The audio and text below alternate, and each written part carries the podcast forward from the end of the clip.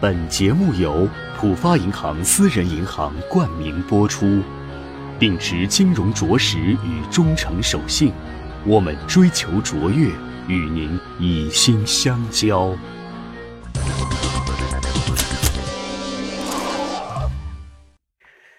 各位网友，大家好，欢迎来到秦朔朋友圈啊！今天我们聊一个话题呢，是我最近提出来的一个啊一个观点吧。就是我觉得当前中国民营企业啊，这个要给他们吹暖风啊，要给他们提振信心呢，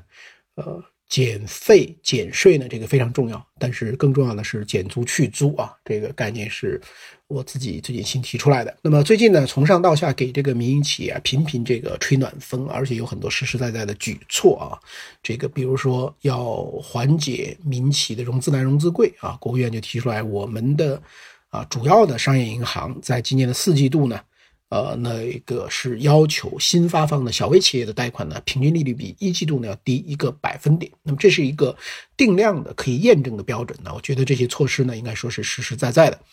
呃，那我呢自己在这不久前也写过一篇文章，就是这个呃民企的这个再出发呀，短期呢是靠政策，中期是靠制度，那长期的话呢，呃，要靠文化。那我讲的这个制度呢，其实讲我们的基本经济制度啊，我们的基本经济制度是不是能够更进一步的来确保？各种经济成分呢是平等的啊，来保证我们的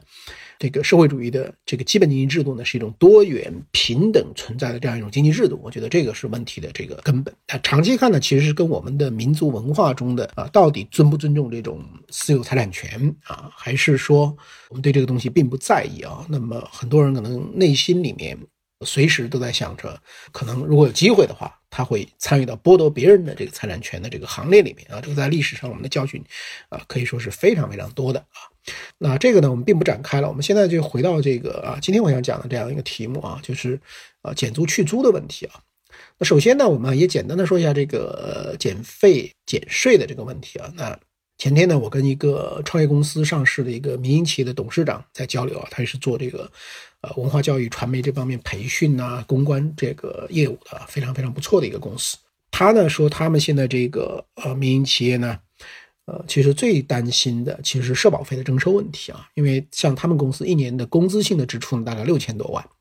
呃，那么如果社保费呢由税务部门来征收，而且是严格足额征收的话呢，再加上还要算历史旧账的话呢，他这公司一年的利润呢，大概就没什么这个利润了。呃，那这个行业里呢，就是最大的一个广告公司呢，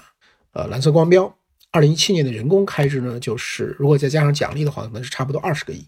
但是呢，它的利润呢只有三亿，所以如果社保费，它主要是这个人特别特别多，如果说这个社保费都上去呢，呃，他说这等于老板呢就是白白跟这个员工打工了啊。那在我看来呢，这个企业呢，其实从长期的角度呢，是应该主动的去承担法定的各种责任啊。你看这两天，日本日产汽车会长戈恩啊，就因为涉嫌申报自己报酬的时候呢，这个过少，所以呢，被东京地方检察院呢以自愿行动啊这样同行的方式呢带走调查，自愿同行。啊，所以你看，在一个成熟的这个经济体呢，你再大牌的企业家纳税的行为呢，也要合规啊。可是具体到中国今天的这个实际情况是什么呢？就是说，如果这些税啊、费啊、各种各样的一条条全部的这种兑现的话呢，那这公司呢，很多公司就办不下去了啊，就给勒死了，一条条绳索就给勒死了。所以呢，当前中国的民营企业呢，就特别关心这个增值税啊、这社保费啊、企业所得税等等的，明年能不能实质性的减少。啊，那我这位这个是民营企业上市公司的这个董事长跟我说呢，说其实除了这个减政、减负、减税以外呢，还有一个问题呢是需要引起重视的，那就是说在日常经营管理中呢，呃，各种拥有行政处罚权的部门现在呢习惯性的对企业罚款，啊，像他的公司呢，这个因为打广告用了这个罪啊，就违反了广告法，这工商部门呢一来一开口就是要罚五十万，啊，那消防不过关呢也要罚三十多万，啊，最后讨价还价呢罚了十八万。还有像劳动仲裁呢，就是一罚都是一个准，那企业肯定是输的。那么这个残疾人就业的保障金呢，呃，如果你漏缴了，那么呃还要根据你的滞纳的时间呢加罚。啊，这些问题从严格的这个规定来看呢，它是有道理的。所以我也说，我说那你这些问题如果不解决，有可能出现更大的问题啊。比如说今年八月，哈尔滨太阳岛的这个度假区酒店发生了一个大火，二十人都遇难了。那事后就查明呢，这个酒店四次消防抽检不合格呢，但是仍然在营业啊。那我的朋友呢，呃，告诉我说，说现在的情况其实呢，呃，很多查问题呢，并不是为了真正去解决问题，而就是为了这个啊罚钱跟创收，所以罚多罚少呢，随意性很大。你又说那个酒店四次消防不合格，为什么能够营业？因为其实肯定是交了点钱啊，或者等等，他就过关了，对吧？所以并没有真正去解决这个问题啊。那解决问题是不是一定要通过罚款来解决呢？呃，还有呢，就是很多的这种啊罚款呐，包括找中间人去调停啊，会发现这些中间的机构啊，跟政府部门呢都千丝万缕的联系，有的就是他的这个下属机构。那所以呢，这种乱罚款呢，增加了企业的开支啊，羊毛出在羊身上呢，最后呢，企业还是会想办法呢给这个拿回来的。那我们就从这个地方来分析一下啊，就是说。一方面呢，你要是保护消费者的利益啊，保护利益相关者的权益，推进法治化、高质量发展呢，呃，那我觉得对于违规违法的现象呢，是不能够姑息的。那这方面呢，不能说中国啊已经做过头了，那其实有些方面做的是不够的。但另外一方面呢，整个中国的这个政府的监管的体系呢，其实总体上是啊部门立法，部门又执法，然后呢，部门又可以利用立法和执法的这样的一种权利呢。啊，去产生部门的很多的这个利益啊，那么这是一个中国的一个大的这样的一个格局。那有这样一个大的格局没有改变的话呢，权力部门呢就往往会用各种理由呢设置各种门槛、各种标准、各种许可，那由此呢就产生大量所谓的这种违规违法的名目啊，进而呢去收费，进而呢去罚款。表面看是为了公共利益啊，但是这样的很多的这个实际的做法能不能促进公共利益呢？其实呢结果是很不怎么这个理想，所以呢。表面为了公共利益，但事实上可能是为了部门利益，乃至于一些小团体啊，甚至个人的一个利益，啊，所以呢，这个通过罚款就解决问题，凡是要解决问题都要跟钱挂钩，这本身这个里面呢，就潜伏着很大的一种部门利益。呃，那我查了一下这个一些相关的这个资料啊，其实去年这个全国两会，因为很多企业代表对这方面的反应非常的。啊，这个激烈，所以人民日报呢，他做过一组关于这个涉企收费的这个报道啊，就是说这个各种各样的这个名目繁多的收费让企业不堪重负，那哪些合理，哪些不合理，能不能给企业一本明白账呢？啊，为什么这个集中清理乱收费啊，隔一阵时间它又会冒出来？呃，那人民日报呢报道里面就剖析了很多的案例啊，比如说河南一家耐火材料厂啊，公司说呢，只要开门营业，一分钱还没赚呢，就有十几个评估呢必须得做啊，个个都收费，安全质检、土地规划、环境、消防、能耗、职业卫生等等等等。有些呢是政府机构在收费，有些是第三方机构收费，但成本没有什么差别。比如说环评，啊，可能是几十万啊，少的也上万。啊有哪一项评估没过关，或者没有及时能够拿到证呢？那企业就会被罚款，有时一罚呢，呃，就是好几万啊。那还有一些企业呢是抱怨这种你频繁收费啊，你从绝对额收的可能这个费呢，它是没有税那么高的，但是你这个费呢，它是随时可能冒出来，而且呢，你不仅花钱呢，你还得花精力，因为呢，收费的背后呢，它对应的是检测、评估、审查、验收啊，你企业都要安排专人去对接、收集资料、提供资料。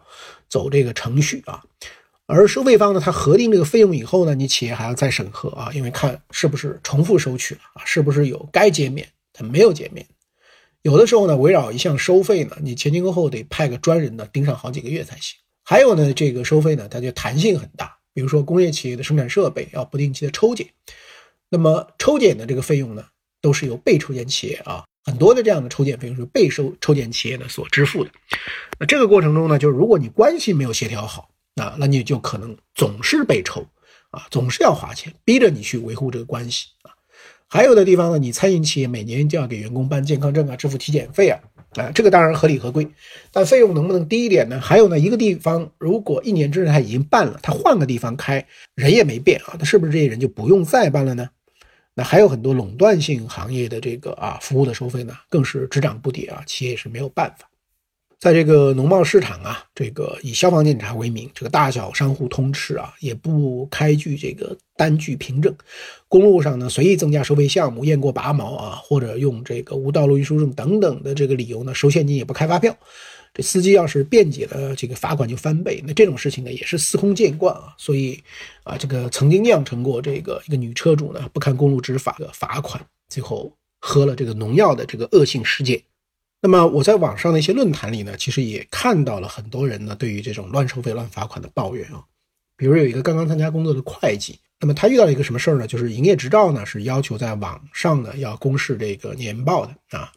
要公示二零一三到二零一四年。他呢因为这个当时没有看清楚啊操作上的问题，所以他就只公示了二零一三年的，所以系统上只有二零一三年的年报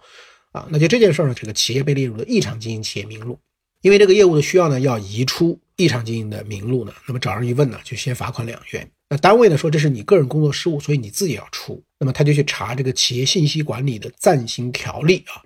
但这个上面呢又没有明确说怎么罚，罚多少，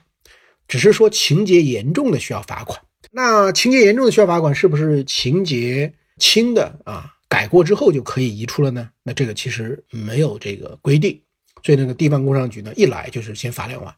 那这到底是什么意思呢？所以他就提出来说这样的这个问题啊。那么，通过我自己做的一些这个了解和看的一些资料呢，我觉得现在对民企的支持鼓励啊，的确是动了真格啊，这个中央。但是如果各个地方各个部门这种制度性的高企呢，已经刚性化啊、普遍化呢，那么你这种大政方针呢，就可能消弭于无形啊，或者一阵风过去以后，这不作为乱作为的情况呢，又固态复萌。那么，二零一三年我们出过一个全面深化改革的这个决定啊，应该是非常好的一个文件。那么这个决定的第十五条提出呢，要全面正确履行政府职能，最大限度的减少中央政府对微观事务的管理啊，市场机制能够有效调节的经济活动一律取消审批，对保留的行政审批事项呢，要规范管理，提高效率，直接面向基层，量大面广，由地方管理更方便有效的这个社会经济事项呢，一律下放到地方和这个基层管理。我觉得呢，这个下放是对的，但如果地方上的。啊，基层的这个职能呢，它也不转换，或者条条的职能不转换，那条条最后还是会压到块块的。那么最后呢，弄到企业头上呢，他就会觉得你的对于这个民营企业的支持啊，这个雷声大雨点小。所以政府职能的转变为什么这么难呢？其实我觉得这个说到底呢，很核心的问题呢，就是这个涉租寻租啊，啊变成了一种集体的这个无意识啊，很多人的这个为人民服务呢，就异化成为人民币服务了啊。什么是这个啊寻租涉租呢？其实涉租呢，就是权利拥有者啊，这个利用权利获得这个非生产性的经济利益。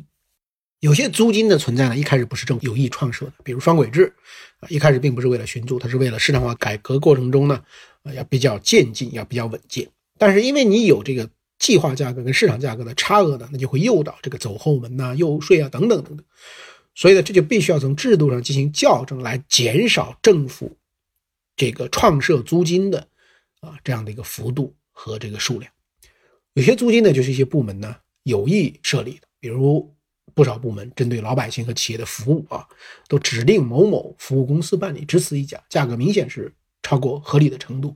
至于行政审批、工程建设、财务补贴、财政补贴啊，贷款发放、官员任免，那这个涉租寻租的规模就更大。最终的受益者呢，往往都是涉租者的这个特定的关系人。就很多这个朋友都讲到过一个例子，就是监管者往往。钱包瘪的时候呢，就开始要搞各种各样的这个审查了啊，那么就找各种各样的案例，然后呢让你去寻租啊。最近还看到一个案例呢，就是我感觉是特别特别的值得去剖析的，就是现在有一些的这个涉租寻租啊，就干脆是直接攫取了啊。比如最近我看到一个案例是，原来北京市旅游局的副局长啊，北京市文资办的。啊，副主任叫张慧光啊，他最近刚刚判了一审，判了这个十五年。那他呢，在这个文资办啊任职的期间呢，就文资办跟一个出版社就签订了一个服务的合同啊，说搞一个微电影市场的发展分析实例案例，什么委托服务合同。这个合同呢，一共就套取了财政资金的一百五十一万，套出来了。套出来以后呢，他就用一个文化传媒公司的名义，再跟这个出版社呢签一个合同。那这个合同呢，是完全是假的。说拍一个啊，关于这个微电影市场分析及实例论证项目的微电影，啊，我也不知道为什么搞一个这种研究的东西还要拍个微电影啊？那这个呢，又从这个一百五十一万里面呢，就拿走了七十五万。这个七十五万呢是一个假合同，根本就没有任何的经济活动啊，那就据为己有。所以我们看到，呃，这个整个的过程里面呢，没有发生经济活动，没有社会任何价值啊。本来呢，你这个七十五万，如果是真正的。投入了，那它其实可以产生一些活动，所以从这个案例呢，我们其实可以引申开来去看，就是一个社会呢，其实是存在着寻利跟寻租两种基本的商业模式。寻利呢是通过无形的手在市场上提供有价值的产品跟服务啊来实现的。这个社会总福利呢是增加的，啊，它是能够带动这个分工的。那寻租呢是在生产性的活动之外呢，就通过权力来设置这个租金，强迫企业个人呢你不得不缴纳。这一类的寻租活动呢不产生任何生产性的创新啊，相反呢是给企业或者个人增加负担，并助长了这种干预、投机与这种特权结盟等等这样的这种问题。而这个政府手里的资源的控制权越大，对微观经济的干预越多。获得的租金收益那就越多，那社会的这种制度性成本呢也就越高。所以呢，我认为政府在目前努力的减税减费的时候呢，我觉得有必要非常深刻的认知到这种涉租啊、寻租的危害性，并且从根本上去减租去租，不是不解决这个啊很多的监管中的问题，这个监管问题要加强，但是这些问题加强的方法不是通过政府直接去设立。只在于收取租金的这样的一些制度的安排来完成的。那否则的话呢，表面看你是减费了啊，减税了啊，那但是呢，你各种各样的这种租金还是居高不下，或者说这种就是一种制度性的这个成本还是居高不下。那么这个企业呢，它仍然不会满意。那么从内心里面呢，他还是笑不出来的。